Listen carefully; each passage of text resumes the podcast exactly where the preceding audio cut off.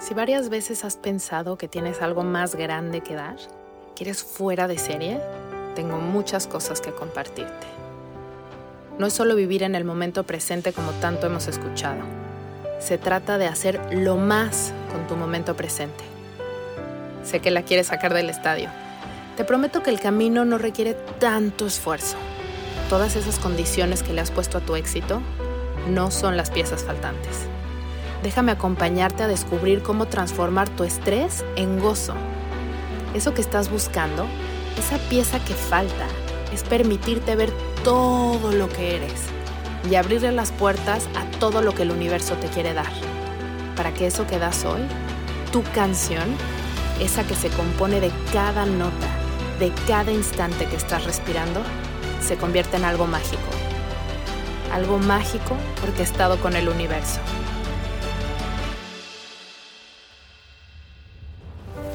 Soy Isa Casas y esto es Platicando con Calma. Bienvenida por aquí a un episodio distinto.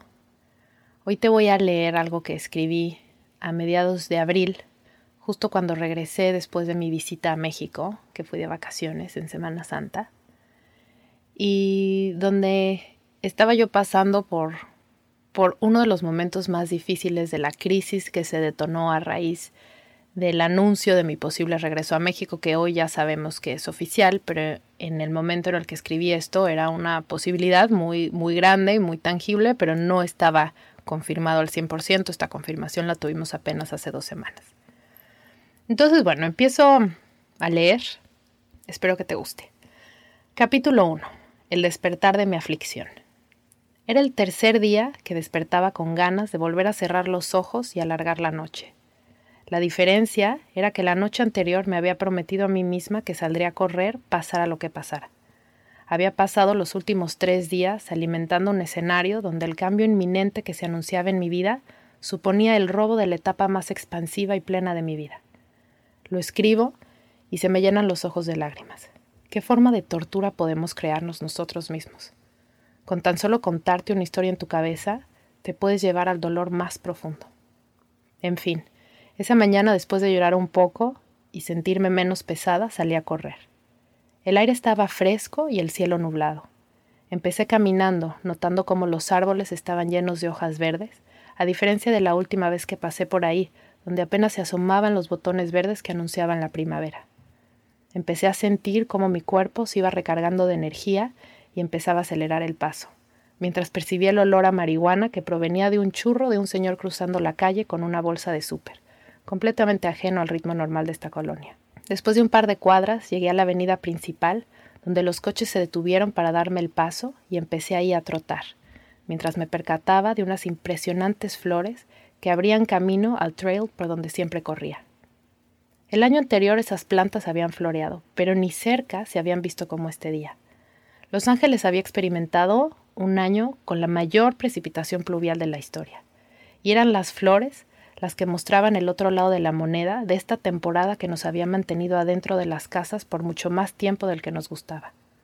Las flores eran una especie de plumeros alargados cubiertos de flores chiquitas. Unas eran moradas, otras lilas, unas rosas y otras azules índigo. Las intensidades de los colores variaban. Jamás en mi vida había presenciado algo así. De haberlo visto en foto, hubiera jurado que era el resultado de arte de inteligencia artificial. Al instante, mi mente empezó a regresar a ese estado expansivo, conectado con el lenguaje de la naturaleza, permitiéndole compartirme su infinita sabiduría. ¿En qué momento me había perdido dentro de mí por un supuesto? ¿En qué momento había olvidado que lo único que tengo es el momento presente? Estaba ahí rodeada de vida, de una naturaleza expansiva, mucho más expansiva de la que me había sorprendido el año anterior. Estaba yo paralizada ante el cambio y esta naturaleza me gritaba que el cambio es constante, que incluso en el mismo lugar las cosas cambian año con año. El clima de esta ciudad, que me había enamorado como ninguna otra, me mostraba un clima completamente distinto, uno que no me gustaba, la verdad. Pero ese día me restregaba el otro lado de la moneda, la magia de todos esos días de lluvia, una explosión de colores que tapizaba el escenario por el que iba trotando. Unos meses antes había empezado a percibir señales de que se aproximaba un cambio.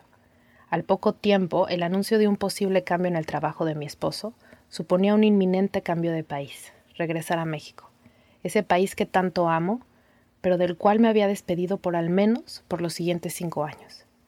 Había pasado 15 meses desde esa despedida, solo 15. Llevaba yo un año sin visitar México y la noticia la recibimos unos días antes de un viaje a la Ciudad de México. Un viaje que me llenaba de emoción por ver a la familia, a mis amigos y por dirigir uno de mis más grandes sueños, un retiro espiritual para mujeres. Ahora, esa visita cobraba un sentido y propósito distinto. No iba solo de visita, regresaba a tantear el terreno como mi posible hogar una vez más. Aparte tiempo para visitar una posible escuela para mis hijos, y mi actitud estaba por los cielos, estaba decidida a que haría de ese cambio el mejor para mí y para mi familia. Tenía toda la teoría y la práctica. Era maestra de esta teoría y práctica, pero también humana, con una vulnerabilidad al miedo incontrolable que puede suponer nuestra mente. La mente se desató ante un posible ataque a mi seguridad, aferrada, susurrándome que lo mejor para mí era no cambiar nada. Empecé a tener este diálogo interno entre si esta vez, tal vez, soltar y dejarme guiar no era la opción, y que ahora me tocaba luchar por lo que yo quería. ¿Cómo iba a regresar a esa ciudad donde no era esta versión de mí? ¿Cómo iba a dejar ir a la ciudad que detonaba en mí la mejor versión que había experimentado de mí misma? Mientras corría, pude verlo todo desde otra perspectiva, sobre todo porque antes de salir había escuchado una meditación mía donde justo me guiaba a ver otras perspectivas de mí y de la realidad. Toda fiesta tiene un periodo definido, y esta fiesta estaba llegando a su final. Por más que yo quisiera alargarla, como todos queremos alargar esas etapas mágicas de la vida, esta tiene un periodo finito. La oruga solo puede ser oruga por un tiempo. Si quiere quedarse oruga, morirá. La etapa del noviazgo y enamoramiento solo dura un momento, y después termina o evoluciona a algo más sólido y expansivo. Dejar una etapa de la vida duele. Estaba yo viviendo eso, un duelo.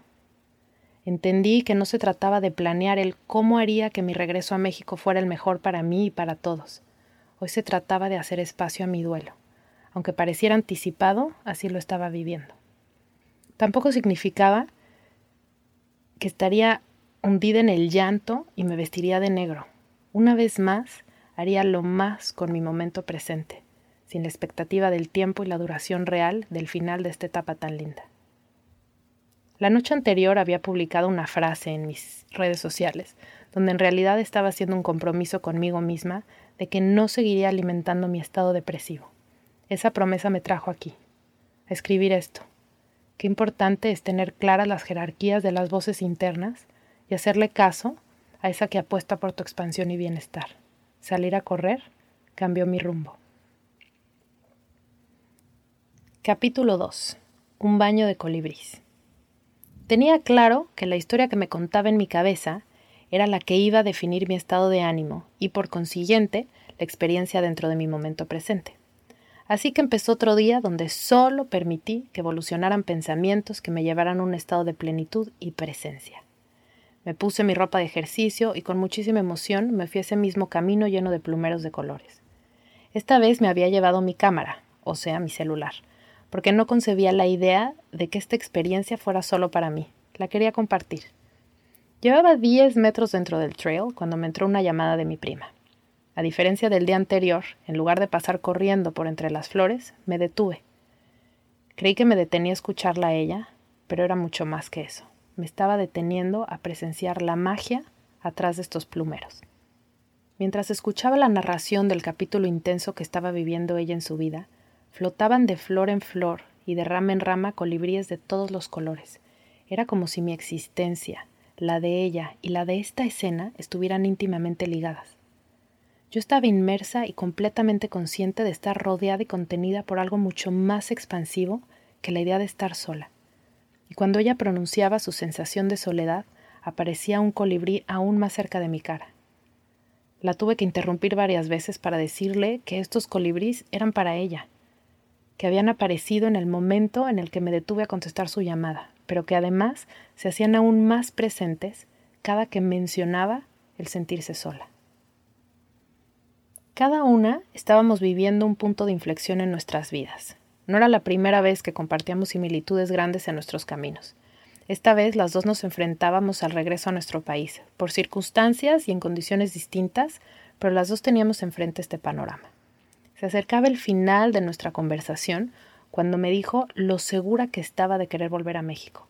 Había exprimido absolutamente todo lo que la experiencia de vivir en Estados Unidos había tenido para ella. A diferencia de mí, ella estaba por concluir su séptimo año. Yo apenas cruzaba el segundo. Terminó la llamada justo ahí. Retumbó en mis oídos la certeza con la que me dijo, no me interesa estar aquí ni un minuto más. Era como si ella se hubiera quedado en la fiesta hasta que apagaron la música y corrieron a los que quedaban. Era el claro ejemplo de la realización que había tenido el día anterior, el ejemplo de la fiesta. Todo tiene un periodo finito, y a veces salirse en el punto álgido no es una mala opción, a veces es un regalo. Hay animales que son mensajeros. Hay animales portadores de magia y sin duda los colibríes son uno de ellos. Esa mañana me había bañado en ellos. Lo llamé un baño de colibrís. Y aunque sé que se dice colibríes, en mi cabeza soñaba baño de colibrís, sin la E. En enero lo hice mi animal del año. Lo puse en el centro de mi vision board y le compré un cuadro a Dorothy, mi amiga de Memphis, de un colibrí divino. Ese día vi colibríes de todos los colores. Había visto videos de colibríes, una vez más pensando que esos colores eran resultado de arte de inteligencia artificial. Esta vez mis ojos lo vieron en vivo y en directo, colores brillantes que iban desde el verde tornasol hasta un naranja intenso. Mientras escribo esto recuerdo mi sueño, uno de tantos que he tenido en el último mes. Estaba viendo un árbol, y en él había dos aves moviéndose a la velocidad del aleteo de un colibrí. Una de ellas era un pavo real, de tamaño miniatura si lo comparamos con el tamaño real, y arriba había un colibrí. El color del pavo real era del color de los plumeros azules, y en mi sueño justo reconocía eso. Mira, es del color de los plumeros, le decía a mis hijos que estaban conmigo en el sueño. En fin, había elegido al colibrí como animal del año sin pensarlo mucho, simplemente apareció como el año anterior había aparecido el escarabajo el cual también se me presentó después de haberlo elegido. Un mes atrás había visto un colibrí adentro de un Trader Joe's, el supermercado al que voy todas las semanas a hacer el súper. Estaba atrapado adentro y no dejaba de volar de un lado a otro. Yo era la única persona que parecía notar su presencia. Todos los demás solamente estaban haciendo sus compras. El colibrí me recuerda la pausa dentro del acelerado ritmo de nuestras vidas. Esa pausa donde se encuentra la magia. Pasar corriendo entre los plumeros de colores es mágico, y se cruzaron por mi camino un par de colibríes.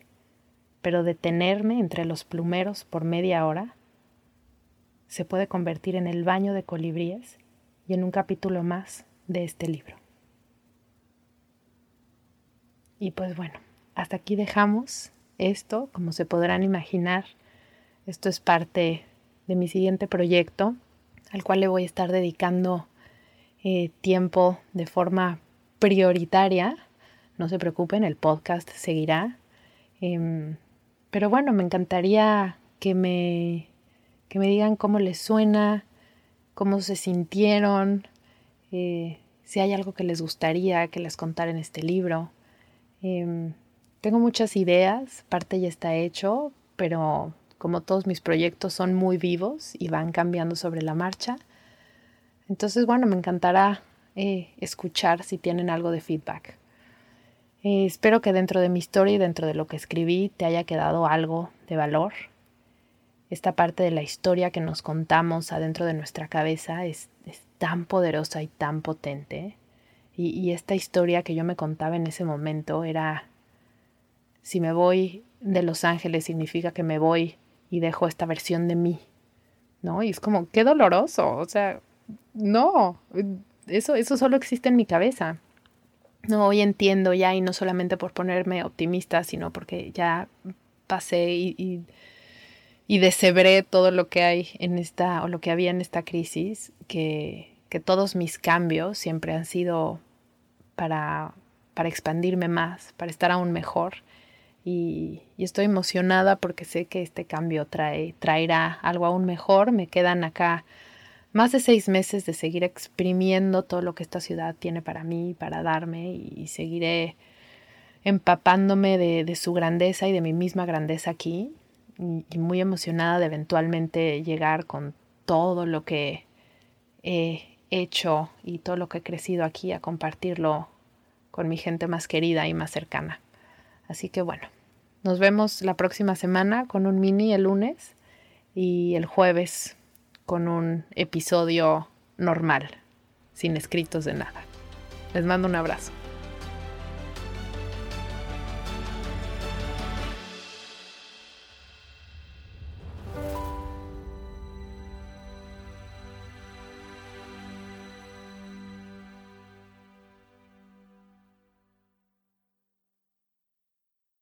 Empezamos a sentir ya la energía de primavera y mi cuerpo lo sabe, mi cuerpo necesitaba ya sentir esto y como es mi época favorita del año, con mi programa favorito que es Musa de Primavera, te lo quería compartir. Ya están abiertas las inscripciones y empezamos el 10 de marzo. Es un reto de 11 días de meditación que puedes convertirlo en 22, donde todos los días recibes una meditación cortita, guiada, con unos ejercicios que están todos diseñados para activar un estado de inspiración y después con este estado de inspiración conectar con algo que puedas crear y materializar para sumar a tu realidad y compartir con el mundo. Es una verdadera joya. En el link abajo del episodio puedes encontrar toda la información detallada y el link para que te puedas inscribir. Tenemos además de todas estas meditaciones tres sesiones en vivo donde una incluye una ceremonia del equinoccio de primavera, ya que todo este programa está diseñado para que aprovechemos la energía de la primavera que nos da este regalo de poder crear, sumar y sentirnos ligeros. Así que espero que te sumes este reto por solo 57 dólares, 22 días que van a transformar tu realidad. Te mando un abrazo con mucho cariño y espero verte en Musa de Primavera 2024.